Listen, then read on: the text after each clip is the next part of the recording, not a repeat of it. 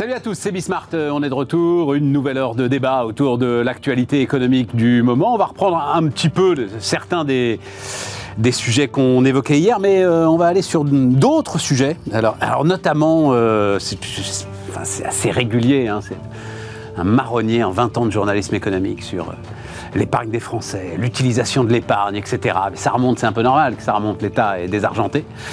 Et donc il se dit, où est-ce que je pourrais bien trouver un tout petit peu d'argent? Chez vous. Voilà. Alors après, la question c'est est-ce que vous êtes volontaire ou pas pour participer euh, aux grandes causes de l'État? Ça, c'est une question qu'on pose au début. Puis après, euh, malheureusement, on utilise l'expédient pour euh, répondre à cette question à votre place si vous n'y avez pas répondu assez vite. Bon, et puis la séquence politico-patriotico-industrielle hein, qui continue à m'intéresser énormément. Et puis, je ne sais pas si on aura le temps, mais euh, vous le savez, si vous nous écoutez régulièrement, le sujet du RSA m'intéresse beaucoup. Donc euh, voilà, ça nous fait un, un bon gros programme. C'est parti, c'est Bismart.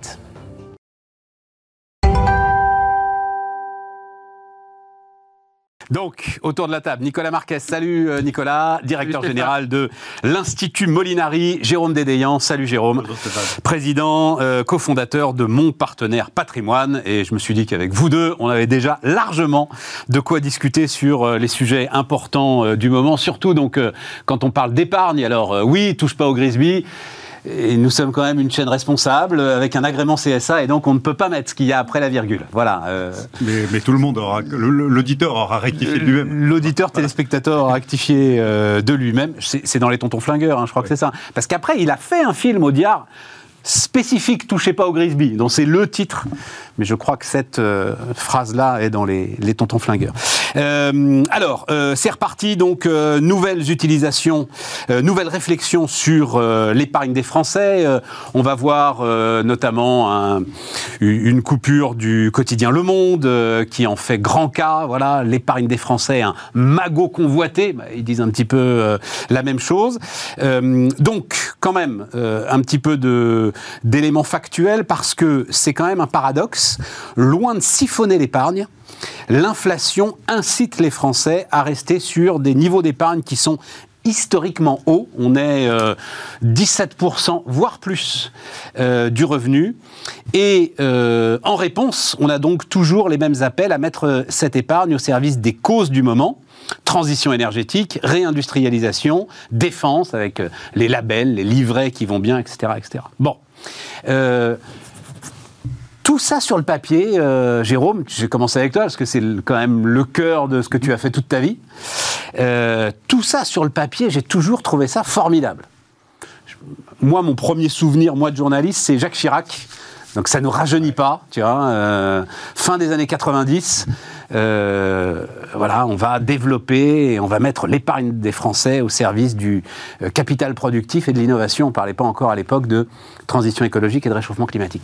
Pourquoi ça ne marche pas face à la martingale, je le dis comme ça, de l'assurance vie? Ouais.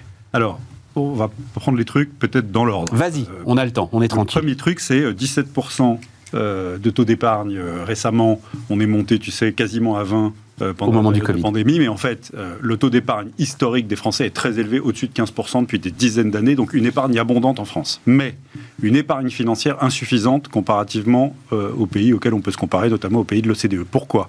Parce que dans ce taux d'épargne... Attends, attends, c'est quoi la différence épargne financière, épargne bah, abondante? C'est que dans ton taux d'épargne, il y a, le, remboursement des crédits immobiliers.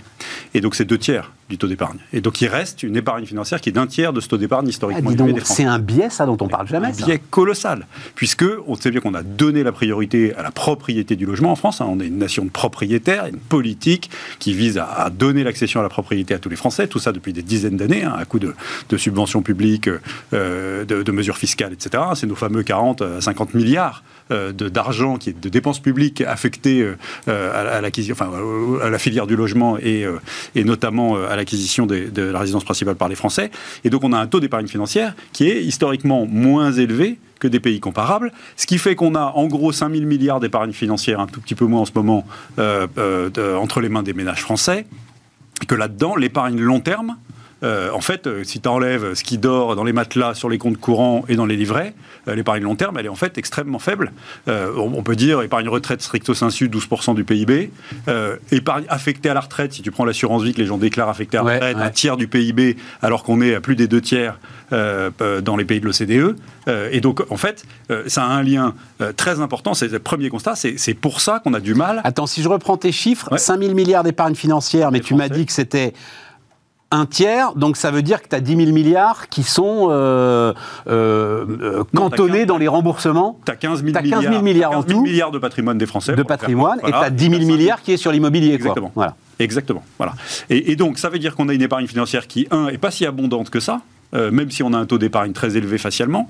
Et cette épargne financière, c'est celle-là qu'on peut éventuellement décider de flécher vers des investissements. enfin, c'est déjà pas mal, 5 000 milliards. Voilà. Non, mais, Il y a de quoi faire des choses avec On parle quand même d'argent. ça, c'est le premier truc. Et en plus, on parle d'un nouveau paradigme. Tu sais que c'est une de mes marottes. Hein. Euh, moi, j'ai toujours dit que le PER était un succès et qu'on se retournerait dans 10 ans, il ferait 400 milliards d'encours. On commence à parler d'argent et que dans 20 ans, il ferait 1000 milliards d'encours. on va y arriver. J'en suis absolument persuadé. Et ça, typiquement, c'est des flux d'épargne longue. Plan d'épargne retraite. Hein. Exactement. Qu'on peut distraire, exactement comme on peut distraire euh, des flux d'assurance vie, euh, vers de l'investissement long terme, en essayant, si possible, et si on a envie de le faire, de le flécher.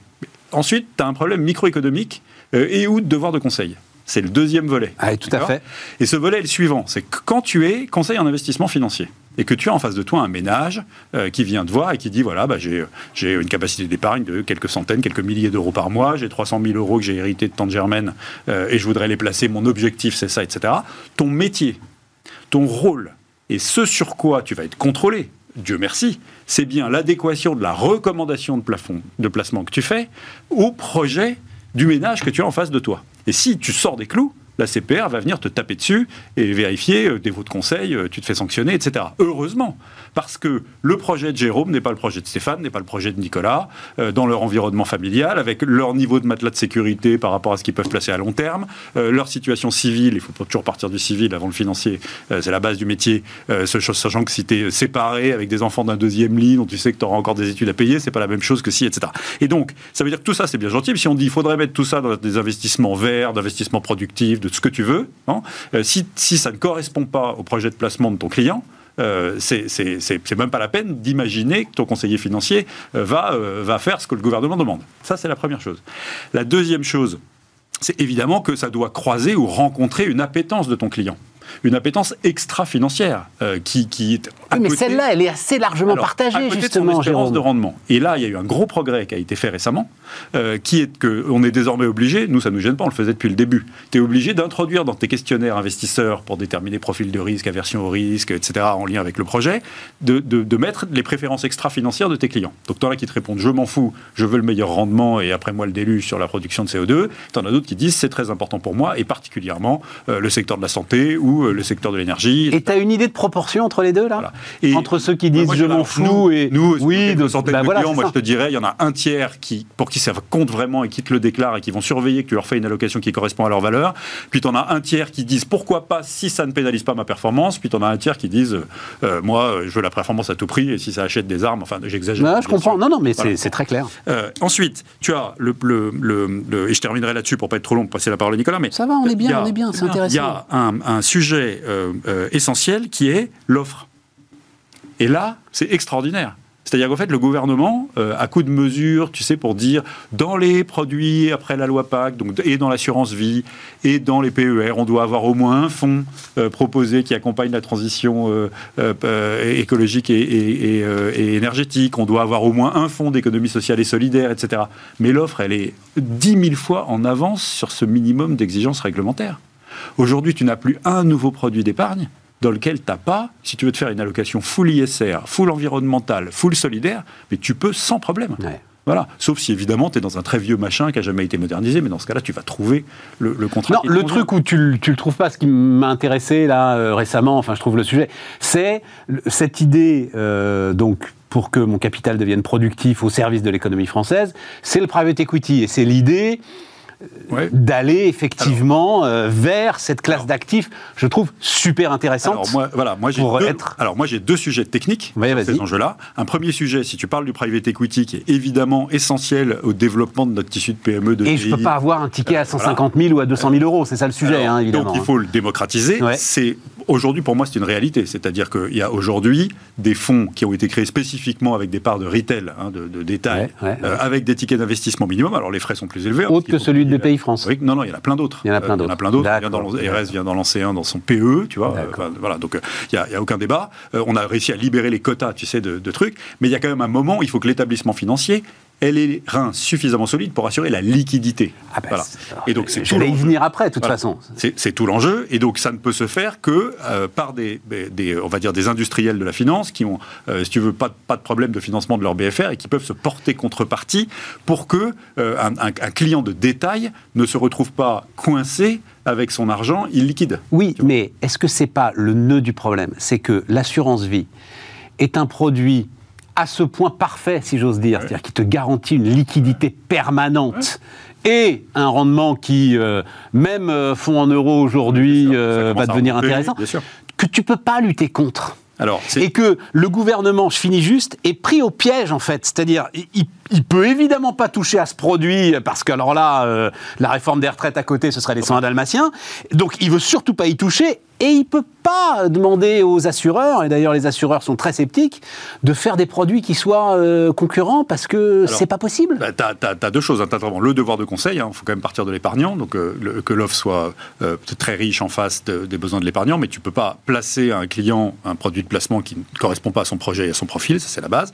Et ensuite, tu as un sujet de liquidité, et cette liquidité ne peut être assurée que par les industriels. Donc évidemment, quand on leur dit il faut que vous en mettiez et débrouillez-vous, parce que c'est ça la stratégie de, de financement de l'économie productive, où c'est un des volets Tout à fait. de la stratégie de financement de l'économie productive du, gouvernement avec l'épargne des Français, évidemment, ils tordent le nez en disant et pourquoi ce serait à nous d'assurer la liquidité, et débrouillez-vous, etc. Mais ils le font quand même, parce qu'il y a une demande. Voilà. Euh, après, on est dans un moment de l'histoire un tout petit peu compliqué euh, de ce point de vue-là, parce que comme il y a de nouveau du jus dans les taux d'intérêt, tu peux réellement te demander. Enfin, tu vois, on remet des taux des Mais bien sûr. Dans, nos allocations. Mais bien sûr. Donc j'ai envie de dire que c'est presque un combat d'il y a 5 ans et pas un combat d'aujourd'hui. Euh, voilà. Le dernier point euh, euh, que je voudrais évoquer pour lancer le truc et tout mettre sur la table, quand on parle valeur des clients sur le, financement de la transition écologique et énergétique, sur l'ISR, sur etc., c'est la multiplicité et je dirais d'une certaine façon la contre-productivité des labels et autres classifications. C'est extraordinairement complexe et c'est pas terrible. Je vais donner deux exemples. Si vas-y, vas-y, vas-y, je t'en prie. Non, deux exemples que, que, je dois dire avec lesquels bah, je m'en sers même pas avec les clients avec notre équipe parce que euh, c'est pas possible. Il y a le fameux label Greenfin. Euh, décerné par des organismes agréés, mais sur la base d'un cahier des charges du ministère de l'écologie et de la transition énergétique. Ce label Greenfin, il y a quand même 100 fonds, 35 milliards dedans, c'est pas complètement anodin, 100 euh, fonds qui l'ont et 35 milliards dans ces fonds, et c'est un label qui vraiment, normalement, identifie les produits de placement que tu peux mettre dans ton PER, ton assurance vie, ton PEA, ton compte titre et tout ça, qui sont vraiment orientés décarbonation manque de bol, quand tu regardes la façon dont, le, dont c'est monté, c'est vraiment une logique d'exclusion. Or, tu connais ma position, euh, je préfère mettre de l'argent pour faire pivoter Total que, euh, que, investir seulement dans le gars qui fait des éoliennes. Tu vois ce que je veux dire? Alors, ça, c'est la première chose. Et la deuxième chose, c'est qu'on exclut la filière nucléaire la totalité de la filière nucléaire n'est pas dans le cahier des charges du label. Si tu en as, tu peux pas être labellisé. Donc c'est un prisme qui est un prisme qui est pas forcément quasi idéologique quoi. Oui mm. et oui et donc c'est pas forcément celui que nos clients attendent. ils, sont, un peu comme nous, ils sont réalistes, tu vois, ils savent qu'on fera pas la transition sans le nucléaire. La deuxième chose, alors là on rentre dans l'Europe, tu sais, dans la fameuse euh, sustainable finance. Euh, donc les SFDR et donc tu as classif SFDR euh, sur une échelle de 1, tu es dans l'armement et le trafic d'enfants, de, de, caricature et 9, tu es normalement plus décarboné que décarboné. Bon. Quand tu regardes les 900 fonds SFDR 9 euh, aujourd'hui disponibles sur le marché euh, européen en passeport de commercialisation, sur lequel il y a quand même 360 milliards d'euros. Donc on, parle un petit peu d'argent quand même, tu vois, on peut faire des choses avec des masses d'argent pareil. En fait, tu en as un sur deux qui ne respecte pas le reporting empreinte carbone minimum que le label exige, et quand tu regardes, ils sont tous best in class, et donc, tu sais, donc je prends le meilleur pour l'échantillon, euh, ce qui veut dire qu'en fait, tu n'as aucune garantie que l'argent que tu mets dedans n'est pas du greenwashing et ne va pas vraiment dans des initiatives purement de décarbonation euh, avec un pacte positif mesuré et affiché. Et donc, tant que c'est compliqué Et tant que c'est pas euh, suffisamment et pédagogiquement euh, mis, c'est très compliqué. Et donc ça revient. Ensuite, c'est le boulot des CIF, mais c'est qu'un gros boulot. Quand tu as un client qui a des valeurs comme ça, et eh ben c'est à toi de lui dire moi je travaille plutôt avec ce fonds-là, ce fonds-là, ce fonds-là, parce que j'ai pris le temps pour vous, que vous n'avez pas le temps et la compétence de regarder le reporting. Je connais l'équipe de gestion, le process d'investissement, et donc je considère que ce fonds-là est en adéquation avec vos valeurs et votre projet. Et donc on voit bien que l'intermédiation euh, tu vois, ça va. Et, ce fléchage-là, il va un peu plus loin que le simple fait de proposer un truc à la vente sur Internet. Ouais, tout à fait. Nicolas Ouais, je suis, je, suis, en ligne euh, avec tout ce qui a été dit. Euh, concrètement, il y a un quiproquo sur l'épargne. On a l'impression qu'il y a un Grisby, un Magot, et il n'y en a pas. Pourquoi? Parce qu'on mesure mal l'épargne en France. L'épargne, en rythme de croisière, c'est 40% de personnes qui remboursent leur logement. 40% de l'épargne, c'est du remboursement de logement. 20% de l'épargne, c'est des gens qui accumulent pour acheter le logement. Donc ça rejoint ce que disait Jérôme. Hein. Deux tiers de l'épargne, c'est du logement. Euh, et, l'essentiel de l'épargne, en fait, c'est du remboursement d'emprunt. Euh, et accessoirement, c'est de la constitution d'un capital pour acheter un logement. Et ce qui reste, 40%, c'est du produit financier.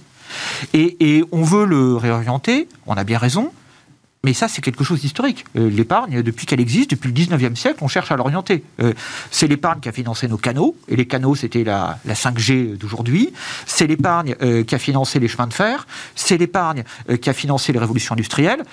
Et on en avait à l'époque, elle était abondante parce qu'elle était drainée dans les campagnes qui étaient riches par les notaires. Euh, tout ça, ça revenait à la Caisse des dépôts consignation et c'était investi. Euh, et c'est ce qui a fait la révolution industrielle. C'est les Anglais, euh, nos voisins, étaient avant nous parce qu'ils avaient plus d'épargne et un meilleur drainage, notamment avec les, les caisses d'épargne et les friendly societies. Nous, on, on a pris un peu de retard, mais on a réussi à se développer grâce à ça. Et cette épargne en Europe, on l'a laminée avec les deux guerres mondiales on l'a laminé avec l'inflation, on l'a laminé avec la dissu du, tissu industriel, et on n'en a plus. Si on est en retard avec les GAFA, par exemple, euh, si on est nulle part dans le numérique, si on est nulle part dans l'IA, c'est parce qu'on n'a plus de stock d'épargne. Et concrètement, alors là, on nous refait, euh, on va l'orienter. C'est pas parce que. Ah non, attends, ça, ça m'intéresse beaucoup, c'est le cœur de notre sujet. C'est pas parce qu'elle s'investit mal. Non. C'est parce qu'il n'y en a pas assez, tout simplement. Il n'y en a pas assez. Je, vais te donner deux Mais est-ce que tu dirais, comme Jérôme, il n'y en a pas assez parce qu'on a eu l'obsession de la propriété euh, immobilière? Non, non, parce qu'en fait, l'un n'est pas l'ennemi de l'autre. En fait, on a laminé euh, l'épargne collective. et notamment, on a laminé les fonds de pension en Europe les ils ont été détruits euh, par les deux guerres mondiales. Ils ont été détruits euh, par, différents aspects. D'abord, euh, à l'issue de la Première Guerre mondiale, il y avait les trois quarts des, rentes en France. C'était pas des rentes c'était des rentes d'anciens combattants. L'État a dû réparer ça. Et il y avait une pression énorme. Et donc, il fallait, servir, il fallait tout augmenter. Il fallait augmenter. et, donc, on est passé progressivement de la capitalisation à la répartition. Je te, donne un chiffre. L'épargne retraite, en moyenne dans le monde, c'est 105% du PIB.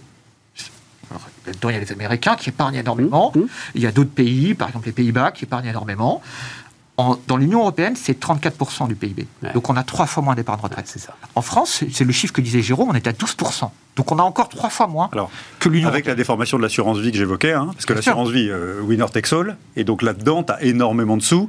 Oui. les 2000 milliards d'assurance vie qui sont affectés à la préparation Bien de la sûr. retraite, il faudrait les rajouter, ça fait un tiers du PIB. Ça fait un tiers. mais, mais grosso modo, en moyenne, l'assurance vie n'est pas un excellent produit d'épargne. Pourquoi? Parce que on pourra en débattre, hein, mais il y a toute une série de contraintes réglementaires sur les assureurs qui font que, en fait, ils ne peuvent pas placer long. L'assurance vie, elle est liquide. Euh, vous pouvez retirer à tout moment. tout à l'heure. Ah ben bien sûr. votre assurance vie. produit imbattable pour ça. Et, et, ce qui est important quand on veut développer une économie, c'est l'épargne longue. Donc nous, en Europe, on n'a pas assez d'épargne. Le choix, c'est important ce que tu dis, Nicolas, parce qu'on a fait historiquement le choix de la répartition plutôt que de celui de la capitalisation. Oui on a tué en fait les instruments qui permettaient la constitution de cette épargne. Tout à fait. Aujourd'hui, on a un déficit d'épargne.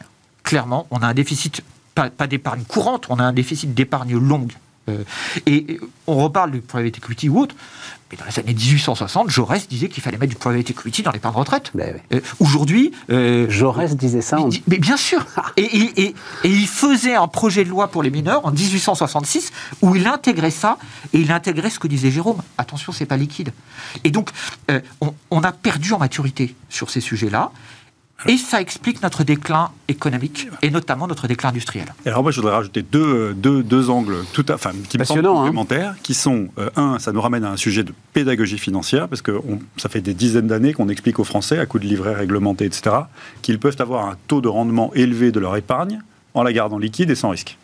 Or, c'est la négation même du principe de l'investissement, de la compréhension du rapport du risque au temps, enfin tous ces éléments euh, qui sont que le temps annule le risque et, que le rendement est supérieur si on accepte une prise de risque intermédiaire plus élevée, annulée par le temps qu'on a devant soi en tant qu'épargnant. Donc toute cette pédagogie est à refaire ou à faire, parce qu'on l'a détruite euh, admirablement à coup de dizaines d'années euh, bah, de, de, de, de- coûts marketing public, un nouveau livret machin, un nouveau compte truc, etc. Ça, c'est la première chose. La deuxième chose, c'est qu'on a euh, non seulement on manque de- de- d'épargne longue, mais en plus on a un problème de gisement. C'est-à-dire que si on en avait, il faudrait pouvoir l'investir correctement. Parce qu'il y a les deux. hein. Il faut que le Bien flux sûr. rencontre les substrats, Bien sûr, le, ce le gisement de, de trucs d'investissement. Et en fait, on a, euh, on a, on a euh, méthodiquement restreint le champ de l'investissement accessible, et notamment de l'investissement productif. Je m'explique. On a la capitalisation boursière euh, de nos champions européens, euh, CAC 40, SBF 120, SBF 250, ceux qui sont liquides et qui à marché coté, qui ont besoin de leurs petits porteurs, mais dont on peut dire que leur niveau moyen de profitabilité leur permet de pas trop lever d'argent sur les marchés, euh, parce qu'ils génèrent de quoi financer leur plan d'investissement, pour le dire simplement. Euh, et puis ensuite, tu as tous les compartiments bas de la côte, là où se passe le bouillonnement d'innovation, celui qui permet de faire la, la TPE qui va devenir une PME, euh, qui va devenir une ETI, qui deviendra le champion de demain. Et ce financement-là, généralement, il se fait bah, soit en non-coté, hein, soit dans, les, compartiments bas de la cotation. Et en fait, on a détruit les compartiments bas de la cotation à coup de contraintes de cotation monstrueuses, reporting, euh, contraintes réglementaires, etc. Et puis, on a aussi tué la recherche. C'est-à-dire que pour qu'il y ait des investisseurs qui acceptent d'investir dans des boîtes euh, cotées, il faut qu'il y ait des boîtes d'analyse qui produisent des notes d'analyse pour dire on croit à cette boîte, voilà notre objectif de cours, etc. Or, on a passé MIF, hein, MIFID, et MIFID, euh, comme tu pouvais plus inclure dans les frais de transaction la recherche, fallait la facturer à part, on a laminé la recherche française. Voilà. Et donc, tu as ça, et du coup, les boîtes préfèrent sortir de la cote euh, et être tranquilles avec des fonds d'investissement parce qu'elles ont leur reporting et, elles ne sont pas emmerdées, et tu les remplaces par un nombre limité d'introductions en bourse de boîtes plus petites. Donc, tu réduis le gisement. Voilà. Euh, alors qu'il faudrait l'élargir par le haut et il faudrait l'élargir par le bas dans le nos côtés en continuant la démocratisation, mais en acceptant qu'il y a des gens qui se portent contrepartie de la liquidité, parce que moi je crois que le combat d'illiquidité, il est perdu d'avance en retail, tu vois, en, en détail Bien sûr. pour l'épargne des gens. Bien sûr. Et- Nicolas. Pareil, j'adhère totalement. Un chiffre, la capitalisation boursière moyenne dans les pays de l'OCDE, c'est 150% du PIB. La capitalisation boursière moyenne en France, c'est, en, en Europe, c'est 70% du PIB. Il nous manque 50% de capitalisation boursière. Et c'est clé. Et ça, c'est toujours lié à- au manque d'épargne retraite. Parce que l'épargne retraite, elle est investie à long terme. On sait quand l'argent rentre, on sait quand il va y sortir. Stéphane, si on va imaginer que as, 25 ans, on sait que l'argent sortira dans 40 ans, au Ouais, plus tôt. Et donc, on peut l'investir dans les liquides sans avoir de problème de liquidité. Euh, Et si on n'a pas cette épargne-là, on ne peut pas faire des détours de production longs, on ne peut pas financer des détours de production longs et on tombe sur des problèmes de liquidité. Donc, c'est clé. On a deux fois moins, euh, on a trois fois moins d'épargne retraite euh, en, en Europe par rapport à l'OCDE et on a deux fois moins de capitalisation boursière, c'est directement corrélé. Et tant qu'on dépassera pas ça, ce paradoxe, Et on n'est pas parti pour le dépasser, Ouais. mon cher et oui, Nicolas. parce que hein. pour dépasser ce paradoxe, il faudrait On mettre en place on des fonds de sort quand pension. même d'un débat, on sort quand même d'un débat où le mot n'a même pas été prononcé, enfin vaguement comme ça, Si, on détour prononcé un truc. Certains Nous, oui, ah bah non, Oui. bah, nous on est. Nous. Ouais, Et alors j'insiste sur le, j'insiste sur le gisement. Je reprends sur le gisement. C'est très important hein, parce que tu sais, le flux doit rencontrer euh, suffisamment de thèses d'investissement en nombre Bien suffisant, sûr. euh, pour qu'il n'y ait, pas de bulle. Je, viens de prononcer le mot fatidique. Tu sais, dans la loi Pacte, on a produit la gestion pilotée par défaut dans le PER. Tu sais, le truc qui désensibilise, euh, tu prends plus d'actions au début, et puis ça euh, sécurise progressivement ton épargne au fur et à mesure que ton projet à 40 ans de la retraite devient un projet à 30 ans, à 20 ans, jusqu'au jour où tu as besoin de récupérer tes sous. Parfait. On a mis là-dedans que, à l'intérieur de la poche action euh, que tu as au début et qui diminue progressivement de cette allocation euh, automatique, euh, qui est donc celle par défaut du PER, on devait avoir un, un quota minimum d'investissement dans des titres éligibles au PEA PME. D'accord? Alors, déjà, c'est intéressant, tu es dans le PER, on explique aux Français qu'il y a des titres éligibles au PEA PME, donc déjà, tout le monde louche. D'accord? Et en fait, ce que tu fais avec ça, c'est que comme la cote s'est réduite dans les small et mid cap Et eh ben en fait, tu mets un tuyau de collecte potentiellement élevé sur un sous-jacent étroit, un gisement sous-jacent étroit. On a compris. Qu'est-ce que tu fais? Tu crées une bulle. Et donc tu te retrouves avec des market makers, avec un, truc qui n'est même plus une cotation, mais tu vois, qui a un vrai sujet de valorisation de l'actif euh, dans lequel tu as investi.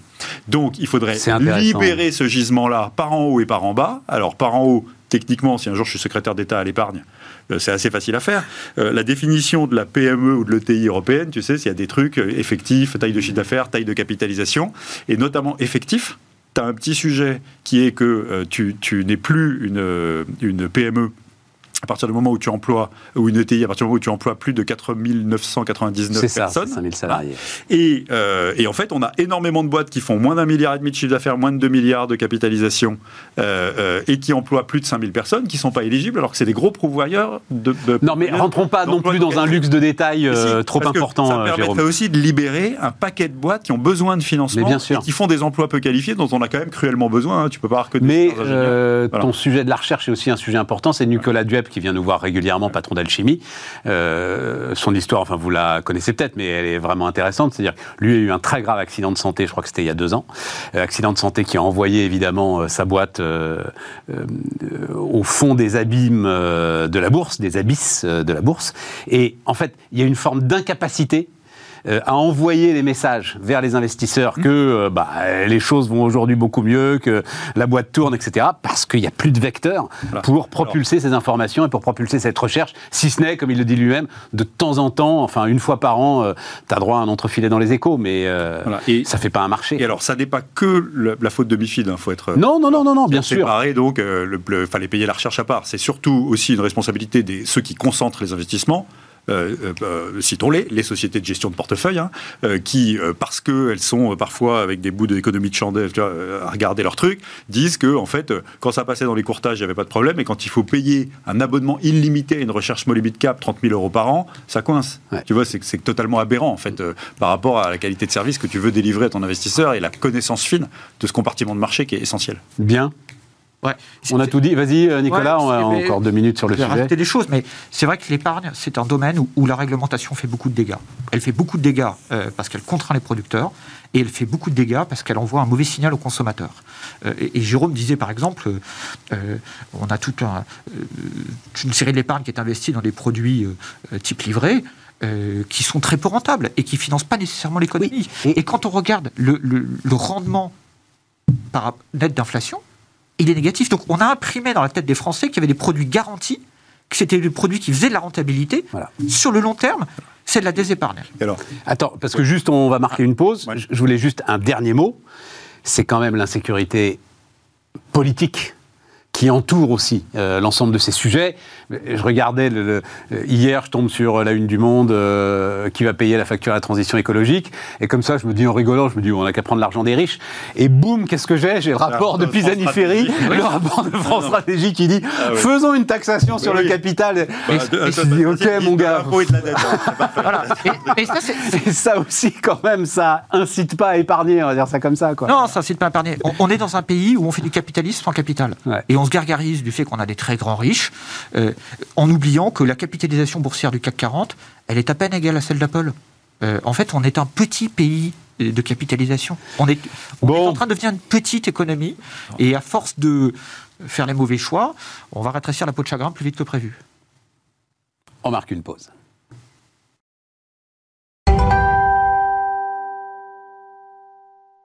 On repart. Donc, séquence euh, patriotico-industrielle qui est pas très très loin d'ailleurs de ce dont on parlait, hein, euh, autour de, autour de l'épargne.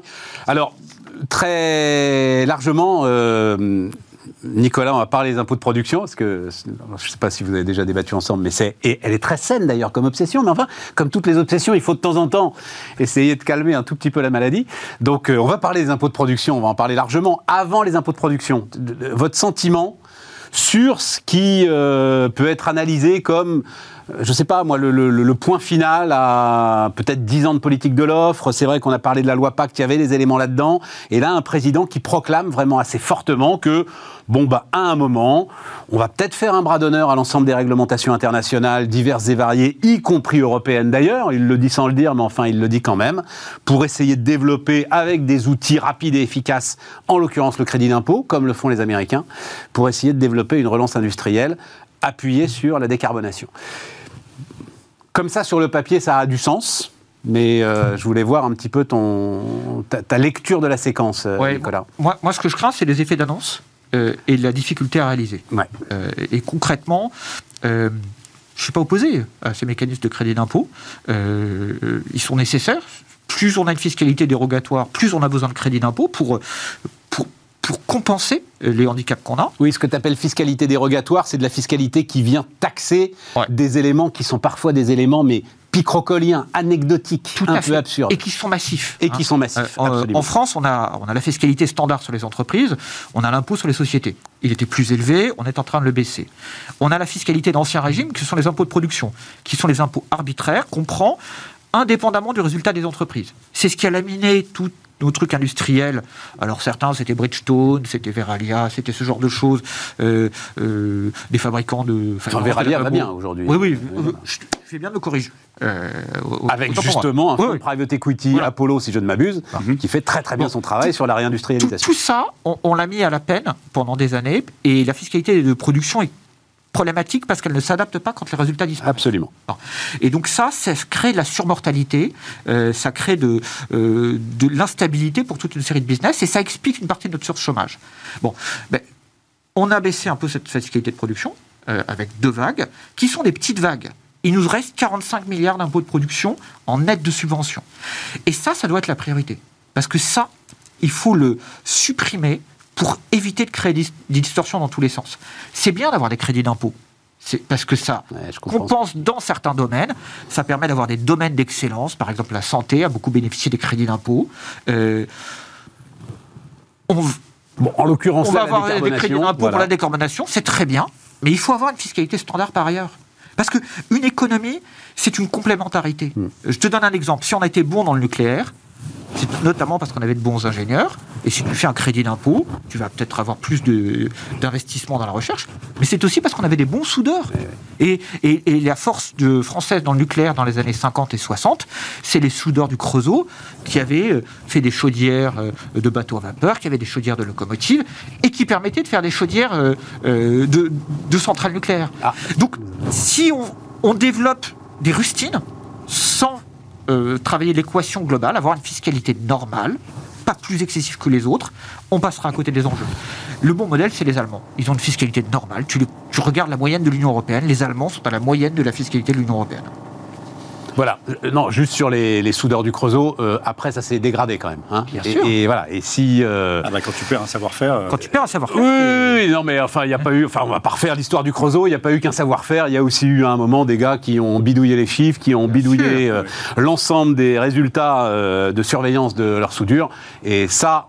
On n'a pas encore tout à fait fini de payer cette facture-là, euh, confère donc la coiffe de l'EPR de Flamanville, qu'il va falloir quand même changer à un moment, par exemple, euh, parce que Ouais, ça s'est dégradé au Creusot. C'est typique, c'est-à-dire que pour Rapproche-toi du micro, euh, faut, Nicolas, il- comme on a les il faut un qui écosystème qui fonctionne globalement. Oui, oui, je comprends ce que tu si, dis. si tu aides certains domaines euh, sans avoir une économie globale qui fonctionne, tu vas arriver à des bulles, euh, tu vas arriver euh, à, à des, des choses qu'on n'arrivera pas à faire parce qu'on n'aura pas tous les savoir-faire. Ouais. Moi, ça, l'angle que j'ai, euh, c'est ma lecture euh, qui, m'a plus ou moins mis la rate au courbouillon du rapport de France Stratégie euh, sur le financement de la transition écologique. Ouais. Euh, alors, si j'essaye de dire des choses positives issues de ma lecture, un, il y a une vision de long terme. C'est ce qu'on demande au gouvernement, c'est ce qu'on demande à, à France Stratégie, c'est de regarder le truc, non pas à la prochaine élection, mais euh, à 10 ou 20 ans. Bon, ça, c'est le premier truc. Le deux, et donc, c'est vraiment un travail qu'ils ont fait. Le deuxième truc, c'est qu'ils disent, ils ont au moins le mérite d'avoir fait une estimation chiffrée du coût de cette transition et de dire où elle est. Ça, c'est très important parce qu'ils arrêtent de dire, euh, on va tout faire le boulot euh, avec de la sobriété en éteignant la lumière de Oui, oui, tout à sort. Ils disent ça, c'est 15% de l'effort, bien sûr, il faut le faire, mais c'est 85% sur l'énergie, le bâtiment. Tu vois, ils listent les endroits où ça se passe. Quoi. Voilà. Et après, ils disent ça coûte 66 milliards par an pendant 10 ans. Bon, 66 milliards par an, c'est énormément d'argent et finalement pas tant d'argent que ça. Mais là où je suis monté à 12 000 tours, c'est presque de la provocation. C'est quand ils disent ça va se faire avec de la dépense publique et de l'impôt, donc politique budgétaire, et non pas par l'innovation. Et là, si tu veux, là, là ça, rentre en conflit complet. Tout ce, que, tout ce à quoi je crois. Euh, donc je, suis, je suis totalement effondré. Alors, le, le, où est-ce qu'on trouve ces 66 milliards? C'est ça la question. Et donc, on ne peut pas les rajouter à nos 57% de dépenses publiques sur PIB. On ne peut pas, je trouve que ce n'est pas raisonnable quand ils disent on va mettre 10 points de, 10 ou 25 points de dette en plus en 10 ou 20 ans. Euh, euh, c'est presque criminel de le dire, quoi. Ça, ça, va pas. Et donc, il faut bien travailler sur la dépense publique pour essayer de recycler de l'argent en le fléchant comme il faut. Et alors là, on peut rouvrir le débat des 45 milliards d'impôts de production qu'on a aujourd'hui, puisque les, les entreprises sont à la fois l'énorme partie du problème, mais aussi la solution. Et donc si tu dis je vais jusqu'au bout de la suppression de ces impôts antédiluviens qui pénalisent notre compétitivité, mais je supprime ces 45 milliards contre euh, l'engagement donc à coup de crédit d'impôt, contre l'engagement qu'ils vont être recyclés par les entreprises dans leur pivot euh, de transition euh, énergétique et écologique, on a peut-être une thèse euh, qui me semble raisonnable et qui donne une perspective qui n'est pas on va encore faire un cadeau aux entreprises, on va euh, remettre le pays d'équerre grâce aux entreprises en les aidant à le faire. Et ça, j'attends ce message-là. Et c'est pas du tout celui qu'on voit dans le rapport de France Stratégie, qui est plutôt un peu punitif, etc. Et puis je, complète une chose, hein. sur les impôts de production, c'est des impôts gaspilleurs. C'est des impôts qui coûtent autant qu'ils rapportent. Parce que quand on a trop d'impôts de production, on chasse la production en France. Hum. C'est France Stratégie qui dit ce sont des impôts contre la production. Supprimer 45 milliards d'impôts de production, ça ne va pas coûter 45 milliards. Ça va coûter zéro en net. Parce que, c'est très important.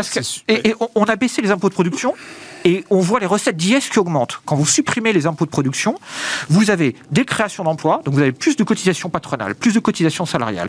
Vous avez des meilleurs résultats, vous avez l'IS qui augmente, vous avez les impôts de production qui augmentent, parce que vous avez un petit effet l'affaire, et vous supprimez 45 milliards d'impôts de production, vous aurez de plus de production et autant de recettes. Oui, c'est sur le papier. C'est ce qu'on voit là en ce moment. c'est ce que tu vois là, mais c'est biaisé par les taux de croissance.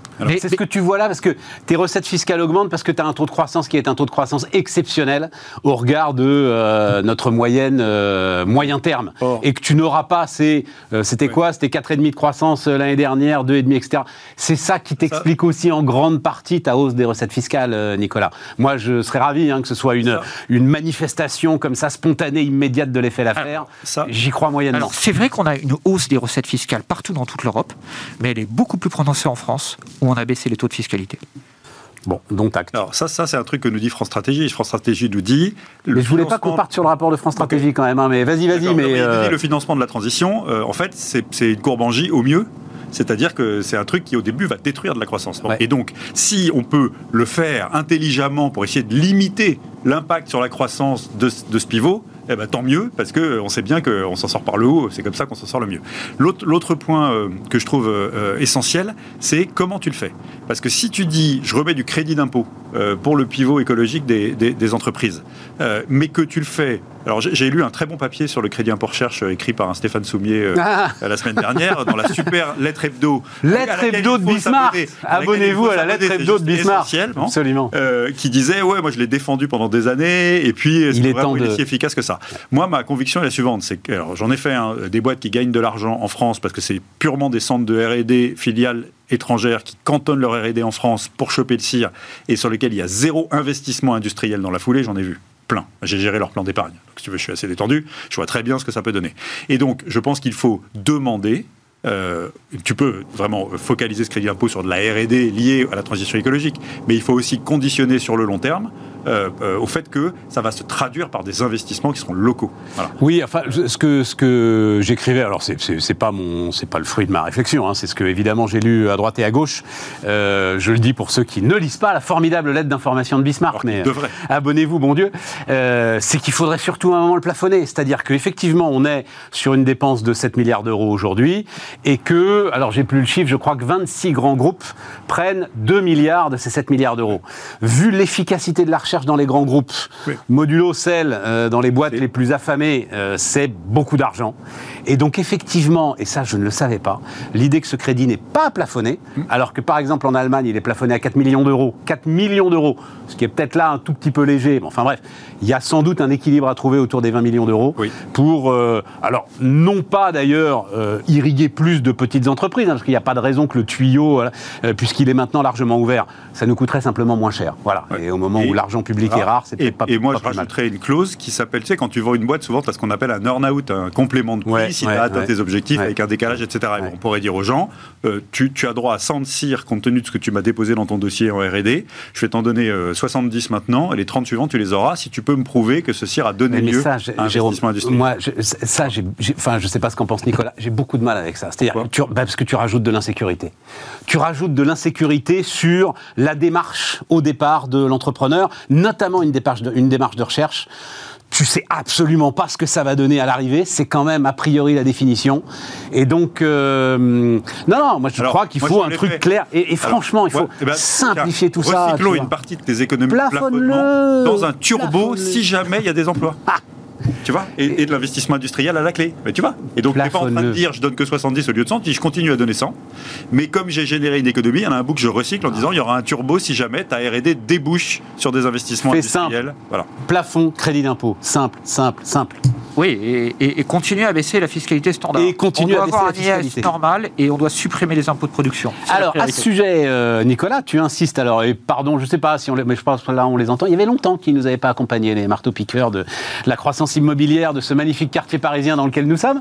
Euh, donc, euh, désolé pour tout ça. On essaye de se faire entendre quand même. Euh, autour des télécoms, sujet que je connais pas mal celui-là. Euh, donc, euh, c'est vrai que c'est- il y a au fond, c'est sans doute le plus absurde de tous les impôts de production finalement, Ouais. celui qui est sur l'innovation et sur les autoroutes du futur, c'est-à-dire euh, c'est euh, 3,1% du chiffre d'affaires des télécoms qui sont soumis à impôt de production, on va dire ça Ouais. comme ça, enfin qui partent en impôt de production, contre 1,4 en moyenne dans l'économie marchande, hein, ce sont les chiffres de ton étude, et tu dis cette surfiscalité pénalise la capacité à investir, commençons par là, des, des télécoms. Oui. Alors, clairement, il y a un lien direct entre trop de fiscalité et pas assez d'investissement. Euh, c'est pas le seul aspect, hein, parce que Mais où est-ce que tu vois qu'ils n'ont pas réussi à investir euh, nos Mais- sociétés de télécom Elles n'ont jamais autant investi que sur les dix dernières années? Je suis d'accord avec toi, mais regarde les autres, regarde le, regarde l'étranger. L'investissement par utilisateur aux États-Unis, l'investissement par utilisateur en, en Asie est beaucoup plus élevé que chez nous. Et donc nous, on a l'impression qu'on a super investi. Mais pas en Europe, on est d'accord. hein. Alors ok, tu me cites Ah. les États-Unis et l'Asie, mais pas en Europe. Euh, alors, ah non, non, mais en Europe, euh, on est, l'Europe est à la, elle a traîne en investissement par rapport aux États-Unis et l'Asie. Euh, en France, on a bien investi dans la fibre. Et d'ailleurs, il y a des taux d'équipement qui sont très très bons. Extraordinaire. Par contre, en 5G, on est en retard par rapport aux États-Unis Mais oui, mais et on a fait rapport un à choix. Mais c'est là Oui, où oui. ça m'intéresse beaucoup. On a fait un choix. Je- je- un mais- choix à 30 milliards d'euros, je le rappelle hein, quand même. hein, euh. En, en Allemagne, on est très en retard en, en fibre par rapport à la France, et on est aussi en retard en 5G. Et donc, il y a, il y a un retard d'investissement qui est significatif, qui est en partie lié à la fiscalité, et aux deux fiscalités. Parce que Mais quand- Nicolas, je me permets, je le conteste ce retard d'investissement en ce qui concerne la France, parce que, alors, euh, pardon, hein, je veux Ah ouais. surtout pas rentrer dans un débat technique, je trouve bien plus rationnel d'investir dans la fibre comme on l'a fait, et rendons hommage à François Hollande, quand même pas tous les jours, c'est lui qui a lancé ce plan, que d'investir dans la 5G. À choisir, la fibre est aujourd'hui pour les entreprises, pour le tissu économique français et pour l'ensemble des citoyens, bien plus efficace.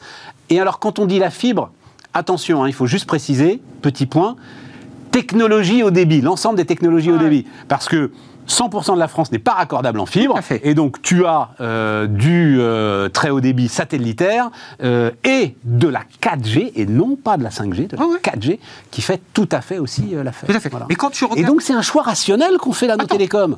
je ne dis pas que les télécoms européens n'ont pas fait un choix rationnel. Français, français, français. je, je- je dis juste une chose, il y a un retard d'investissement par rapport au monde entier, au reste du monde, qui est en train de se constituer et qui est fondamental et qui est en partie lié à la fiscalité. C'est en partie lié aux impôts de production dont on a parlé, et il y a un autre effet dont on parle moins, qui est l'impôt sur les sociétés, qui est plus élevé sur les télécoms et les réseaux. Ouais. Pourquoi? Parce que les télécoms et les réseaux, ils font moins de R&D, donc ils ont moins de crédit d'impôt, Et donc, ils paient une facture plus élevée. Quand tu regardes la fiscalité d'un opérateur comme Orange, ils ont payé 39% de leur impôt sur les bénéfices dans les 20 dernières années. Euh, euh, tandis qu'une boîte standard, c'est 31% d'impôt sur les bénéfices. Euh, quand tu regardes Dutch Telecom, ils ont payé un impôt sur les bénéfices qui représente 37% de leurs résultats, alors que la boîte standard en Allemagne, c'est 28% des résultats. Ah, c'est le cas aussi en Allemagne C'est aussi le cas en Allemagne, parce qu'ils ont la même chose, ils ont les mêmes crédits d'impôt qui réduisent la fiscalité des boîtes qui font de la recherche et développement. 38, tu dis 38% pour Orange contre 31 39-31. 39-31. et 37-28 pour, pour l'Allemagne. Et donc, clairement, si tu prends trop d'impôts de production, qui est un impôt stupide, euh, sur les réseaux, et si tu prends trop d'impôts sur les sociétés, tu détruis leur capacité d'investissement. Et, ah. et, alors, moi, moi, ce que j'ai trouvé passionnant dans, dans, l'étude, là, c'est que moi, je suis toujours très, très euh, réservé dès lors qu'on touche à des secteurs d'activité où il y a des infrastructures monstrueuses. Pourquoi? Parce que historiquement, dans l'histoire de l'humanité, on n'a jamais pu déployer euh, des infrastructures très coûteuses euh, qui font progresser euh, le, tissu industriel sans l'aide de l'État d'une manière ou d'une autre, hmm. en partenariat public-privé. Mais c'est ce qu'on a fait là pour la fibre, c'est deux tiers, un tiers. Voilà. Deux tiers de dépenses privées, et un, un, tiers dépenses publiques. Et en fait, il y a un niveau de profitabilité de nos opérateurs télécoms qui est substantiel, donc ils ont quand même des moyens d'investir qui sont importants. Et moi, ce qui m'a le plus frappé, c'est le, le ratio hallucinant qui dit qu'en Asie et aux États-Unis, il y a un opérateur pour 111 millions de clients, alors qu'en Europe, il y en a un pour 11 millions de clients, une échelle de 1 à 10. Or, tu vois bien que c'est des métiers qui nécessitent de tels investissements industriels qu'on pourrait probablement avoir moins besoin de deniers publics pour les infrastructures si on acceptait euh, de mettre les gens à l'échelle. Sauf que c'est pas comme ça que ça se passe et c'est pas comme ça que ça s'est passé. Ah bah c'est ça le sujet. C'est-à-dire que, alors, je vous renvoie, comme je le fais très régulièrement, au formidable bouquin de Thomas Philippon, Les gagnants de la concurrence. Thomas Philippon, c'est un chercheur, euh, un économiste formidable, il part à Harvard et il dit, mais bon Dieu, pourquoi est-ce que les télécoms ne marchent pas aux États-Unis? Pourquoi est-ce qu'ils ne marchent pas aux États-Unis? Parce que justement, l'ensemble du pays est concentré entre trois opérateurs. Mm. Qu'est-ce qui se passe avant euh, que Free euh, débarque en France? Rendons hommage. Tiens, on va faire toutes les gueules cassées de la politique. Après François Hollande, on va rendre hommage à François Fillon. Qu'est-ce qui se passe à ce moment-là? Il se passe que l'autorité de la concurrence, tous les deux ans, est obligée de condamner pour entente les opérateurs, euh, les trois, qui euh, peuvent se mettre d'accord sur tel marché, tel marché, tel marché, puis c'est deux contre un, un contre deux, etc., etc., etc. Qu'est-ce qui se passe depuis? Mais depuis, tu as. Alors, peut-être qu'il est, euh, euh, inférieur à ce qu'il est aux États-Unis euh, et en Asie. Par rapport aux États-Unis, j'en doute un peu quand même, mais je te fais confiance. Mais en tout cas, un niveau d'investissement qui n'avait jamais été réalisé dans les télécoms en France. Je ne connais pas les chiffres européens, je connais les, chiffres en France. Donc, cette concurrence, et c'est ça qui me surprend beaucoup de votre part, les gars cette concurrence, elle a dynamisé l'ensemble du marché, oui, dynamisé les oui, investissements. une situation d'oligopole euh, avec entente, et que ça, il faut évidemment démanteler ça. Ah, mais, mais, tu peux pas. On si tu as, un oligopole, par définition, tu bah, tu peux pas le démanteler. En fait, D'où le retard américain sur les télécoms. Stéphane, euh, on partait d'une situation, comme le disait Jérôme, mais la question, c'est comment tu, comment tu perçois ton marché? Si ton marché, il est statique, s'il n'y a pas d'innovation technique, ce qu'on fait, c'est génial. Parce que on, a, un État qui a co-investi, qui a financé un investissement, et on vérifie que des opérateurs de marché ne s'en mettent pas plein les poches sur le dos du client. Bon. Mais on, y est très bien parvenu. On est très bien parvenu. Ah ben, on va voir d'ailleurs un des graphes que je sors de ton étude là. On va le voir, Sybille, tu l'envoies quand tu veux, mais sur la dépense par, euh, sur la dépense par abonné, il est très clair. Bon, on est très parvenu. Euh, les prix des télécoms, depuis 96, ils ont baissé de 30%. Mais bien sûr. Les prix des biens standards, ils ont augmenté de 60%. Donc c'est le domaine où la progression des prix est très très faible. Clairement, le consommateur a été le grand gagnant. Mais la question, c'est combien de temps? Quand tu achètes une prestation, tu as une question de rapport qualité-prix. Si ton opérateur doit investir, parce qu'il y a, un change, il y a des, évolutions techniques et qu'il n'est pas capable de suivre, tu es perdant à la fin. Et donc tu es très content au début parce que tu as acheté une prestation pas chère, mais à la fin, tu as un rapport qualité-prix qui se dégrade. Mais Nicolas, ça fait 10 ans, euh, plus de 10 ans est-ce que, tu, est que tu trouves que la qualité des télécoms en France est en train de se dégrader? Absolument pas. Bien au contraire, justement parce qu'on a massivement investi dans la fibre. Je te dis pas qu'elle se dégrade. Tableau, laisse le tableau. Euh, je te dis pas qu'elle se dégrade. Je te dis que par rapport à ce qu'il y a au Japon, par rapport à ce qu'il y a en Corée, par rapport à ce qu'il y a en, Asie, Moi, ce que je vois sur aux États-Unis, ton tableau, c'est qu'au Japon et aux États-Unis, ils payent beaucoup plus cher pour un service qui n'est pas meilleur. Écoute, en termes de débit, tu as des choses bien meilleures Non. dans ces pays-là. Non, non, non. Ah, Je connais pas le Japon. Stéphane. Les États-Unis. euh, Le Japon, mais c'est, incroyable en termes de prestations télécom. C'est incroyable. Tu vas dans le métro, tu as, du débit partout. Tu es dans les tunnels, tu as du débit partout. Tu es dans les trains, tu dans les avions, tu as du débit partout. Chez nous, tu as quoi dans le métro? Ben non, mais alors, euh, ok, mais on rentre là, là, tu, tu comprends, c'est là où le truc, Nicolas, devient. euh, euh, tu peux pas mettre en parallèle euh, le plan fibre, quasi unique au monde. Il faut aller à Singapour et en Corée, effectivement, en Corée du Sud, pour trouver le même. Donc, c'est 30 milliards euh, d'investissements. C'est le plus gros chantier réalisé en France à date, en attendant que le Grand Paris soit terminé, qui sera sans doute un, un peu plus cher. Tu peux pas mettre ça en parallèle avec le fait que ça passe mal dans le métro. Enfin, tu vois, je veux dire, c'est- pas possible. L'investissement a été concentré là-dessus. Tu as raison de le dire, sous forte impulsion euh, publique, avec Ouais. même un fusil sur la tempe sans doute. Eh ben, je suis désolé, je trouve que c'est un atout extraordinaire pour l'économie française. Ce que je te dis, Bien plus efficace c'est que, que quand le tu regardes, 5G dans le quand métro. tu regardes le télécom européen, ils ont une rentabilité inférieure au reste du monde. Quand tu regardes leur investissement par utilisateur, ça progresse, mais c'est moindre. Et donc on a un vrai risque de déclassement. Et on a un sujet qui est à la fois fiscal et à la fois un sujet droit de la concurrence. Si on a trop de mitage, si on a trop de petits opérateurs, on sera nulle part. Il y a plein de domaines où on est nulle part. On est nulle part dans l'intelligence artificielle, clairement. Euh, on est nulle part euh, dans le numérique. Alors, c'est un peu moins vrai parce que. AT&T, ils sont pas non plus, tu comprends? Je veux dire, les opérateurs, les trois opérateurs américains, ils sont pas non plus dans l'intelligence artificielle. non, mais- Ils sont des providers euh, qui sont assis sur leur magot et ils bougent pas Eh ben, énormément. il y a- hein. il y, a un juste milieu. Il y a un juste milieu entre les trois Américains et les 40 Européens. Sans doute. 40 Européens. Euh, 40, 400, tu veux dire Non, 40, 40, 40 européens. opérateurs. 40 européens. Non, mais c'est c'est exactement le sentiment que m'a donné la lecture de cette étude. C'est que on voit bien que euh, marché américain typiquement, on est quand même encore en situation d'oligopole avec des prix et des marges élevés parce qu'ils sont beaucoup plus profitables et qu'il n'y a pas assez de concurrence. Et nous, on, on- on a réussi à introduire cette concurrence et on en a tous bénéficié, on en bénéficie tous tous les jours. Ça, c'est extraordinaire. Mais il y a un effet d'échelle sur les investissements futurs. Et cet effet d'échelle, euh, il faut quand même l'obtenir, notamment pour pas faire appel à des, à des si on peut le faire, euh, tu vois, en réduisant un peu, en augmentant cet effet d'échelle, en réduisant un peu le nombre d'opérateurs et que ça permet de faire moins appel à de la dépense publique dans un enjeu, dans un, dans un marché sur lequel il y a des enjeux d'infrastructure qui traditionnellement peuvent pas se développer sans l'impôt, euh, moi je suis pour. Oui, mais là, tu n'aurais pas pu. Parce qu'en fait, la dépense publique, elle est allée dans les zones non rentables. Et de toute façon, tu n'aurais pas eu un opérateur, quelle que soit sa marge, euh, qui aurait accepté de euh, déployer euh, Non, de la fibre dans des zones C'est non vrai rentables. de toutes les infrastructures. Voilà. C'est vrai, exactement. C'est vrai, c'est c'est pour ça qu'il faut que la puissance publique est là pour ça. la- complexes, mais les je plus libéraux euh, défendent Ce qui est vrai, c'est que sur des, des métiers comme celui-là, enfin des, des marchés comme celui-là, le- les règles traditionnelles de la concurrence pure et parfaite qu'on peut avoir dans des trucs qui sont plus, plus, plus faciles à, à produire ou qui nécessitent moins, moins d'investissement d'infrastructure euh, sont toujours extrêmement complexes. Et donc, euh, au fond, c'est un équilibre de planète euh, euh, que la puissance publique doit avoir. Et donc, faut tenir les mecs en reine courte. hein, et, mais il faut quand même les laisser déployer leur, leur, leur strat. J'admets, mais je ne voudrais pas, Nicolas, c'est ça qui m'intéresse, que si tu veux, tu as un discours qui se développe, on va finir là-dessus, parce que c'est en fait un sujet qui nous passionne et qui passionne euh, je- nos, nos téléspectateurs auditeurs. C'est ce fameux sujet d'un changement de doctrine en Europe entre la politique de la concurrence et la politique de puissance. Et reviennent sans arrêt les mêmes exemples. Euh, Alstom, Siemens.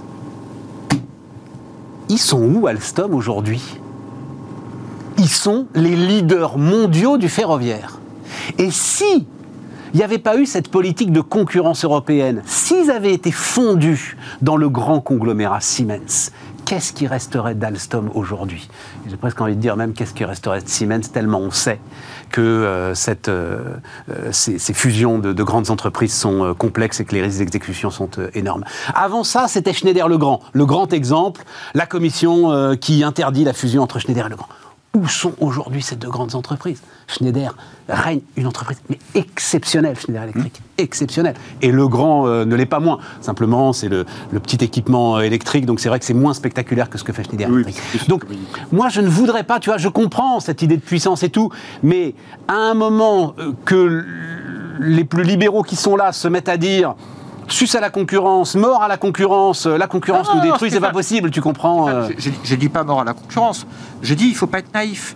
Si tu organises la concurrence en prix, tu vas laminer ta qualité de prestation. Et, ce- et si tu empêches les opérateurs de sortir de la concurrence en prix et- pour évoluer vers des concurrences en, en qualité-prix, ben, vo- Mais, voilà. qui- mais, mais à ce moment-là, mais qu'ils fassent du marketing. Qui, ce que Orange a fait d'ailleurs à un moment. C'est-à-dire, si tu veux pas de la concurrence en prix, parce que c'est vrai que la concurrence en prix détruit. Voilà. Tu peux. Euh, Ça, c'est beaucoup de chefs d'entreprise m'ont dit. Tu peux toujours faire un prix. Tu peux toujours mettre un matelas sur euh, le trottoir parce que tu n'as plus de quoi euh, payer l'URSSAF. Aucun, évidemment. Mais, et, et dire ce matelas vaut 100 balles si vous avez 100 balles. Mais à ce moment-là, que les acteurs fassent du marketing pour valoriser leur prix plus élevé. Enfin, c'est vieux comme l'économie quand même. C'est vieux comme les confitures de la cour d'Orgère.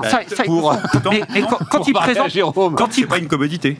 Tant Le que une évidemment. Ouais. ça devient un truc et c'est c'est- c'est- Mais c'est évidemment. les prix et puis c'est tout quoi. le vrai problème des opérateurs, c'est quand ils présentent un dossier de fusion à la Commission européenne, on leur dit oui, très bien, vous allez pouvoir fusionner si vous vous séparez de telle activité, telle activité, telle activité. Et donc à la fin, ça rend les fusions inopérantes. En fait, on, ouais, on confond souvent dans le processus le, on va dire, l'intérêt a priori de l'opération de marché qu'on te propose et le contrôle a posteriori que tu n'abuses pas, Ouais. les abus de marché. Ouais.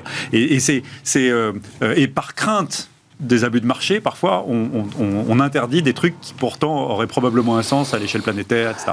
Et donc tout le sujet, c'est euh, euh, est-ce qu'on est capable d'avoir un arsenal euh, réglementaire suffisamment puissant pour euh, euh, vraiment lutter contre les abus de marché, abus de position dominante, cartel, oligopole, entente, etc.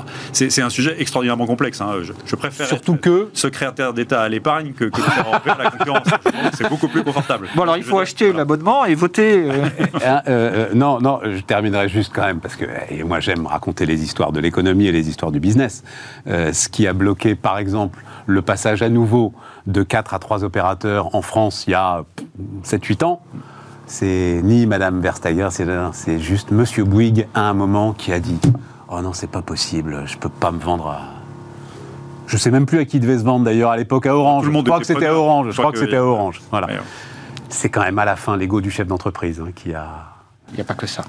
Non, non, non, mais je suis d'accord avec toi. Si, il y Non, avait non, que ça. L'étude est très intéressante et ça me permet, puisque euh, euh, en ce moment les think tanks sont contestés, euh, etc. et tout, ça me permet de rendre hommage à l'ensemble du boulot que vous faites, que tu fais, Nicolas, que fait l'Institut Molinari, que font l'ensemble de ces think tanks et qu'il va falloir à un moment défendre s'il y a besoin de les défendre et on sera là pour le faire. Voilà. Et puis une externalité positive pour moi de cette étude de l'Institut Molinari sur les télécoms, c'est que ça nous donne un taux moyen d'imposition sur les sociétés des opérateurs télécoms et de la moyenne des boîtes, et que c'est pas du tout le fantasme euh, que les grandes entreprises ne payent pas d'impôts. Tu vois ce que je veux dire? Ah oui, C'est vache- Et ça, et ça j'ai trouvé, et c'est indépendamment du sujet sur les télécoms, j'ai trouvé que c'était extraordinairement intéressant, et je me suis bien mis le crowbar de côté. Je peux te oui, mais je crois que s'il y a un biais, c'est qu'elles sont contraintes, c'est-à-dire comme tous leurs abonnés sont en France.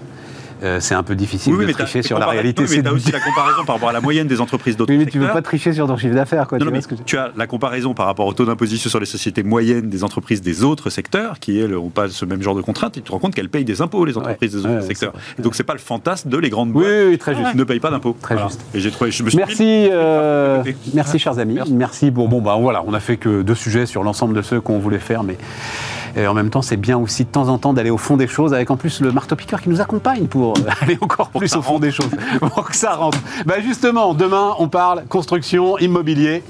Euh, à demain sur Bismart.